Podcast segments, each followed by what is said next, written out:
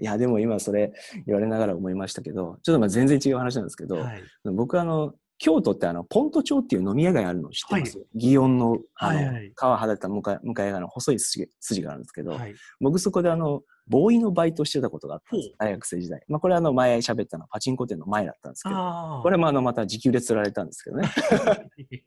あの、京都のあの、ねちょっとニッチすぎるんですけど、あの、はい。鴨川ってあるじゃないですか。あありますね。はい。あそこってあの夏場になるとこう、こう床をせり出して、ああのね、あの、なんつうか、か床で飲むっていうのがあるんですけど、その時にその、はいお店の女の子って浴衣に着替えるんですけど、はいはい着替える場所ないんで、ああ店で普通に着替えるんですよ。はいはいはい。でそれを楽しく眺めていたっていう、まあどうでもどうでもいい話を思い出したんですけど。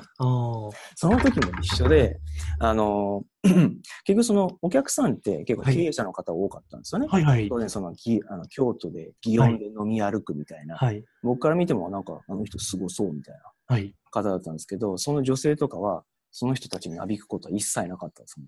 おすごいーもうなんか、接客ではね、そのすごいとか言って、盛り上げてるだろうとか言って、そのお客さんもガッハッハって言ってるんですけど、はい。その愚痴をはい。僕らボーイにめちゃめちゃ言ってくるみたいな。ねちょっと聞いてよ、あの親父みたいな。あ そこでなんかあの、いわゆるなラポール？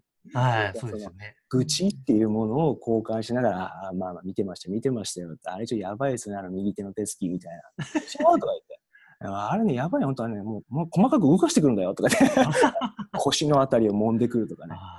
やっぱりその、そこね、僕もまだえ二十歳とかだったんで、あ。はい。僕は綺麗なお姉さんだったんで、僕は緊張してずっと聞き、聞聞いてるだけだったんですよ。なるほど 喋れなくて。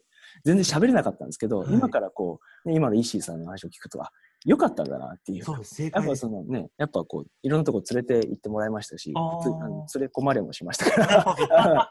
あの、えちょっとおいでよみたいな。はい、はい、みたいな。あれれれみたいな。連れ込まれたみたいなのがありましたけど、やっぱその時も、まあ、偶然でしたけどね、その時はい意識してなかったんですけど、こううん聞き役に徹するというか、その、いや、もう大変っすよね、みたいな、見てました、見てました、みたいな。あやばいっすよね、みたいな、なんかこう、敵を作るみたいなね。あの、仮想の敵を作るとかね、はいやりましたよね。なんか今懐かしく思い出したけど。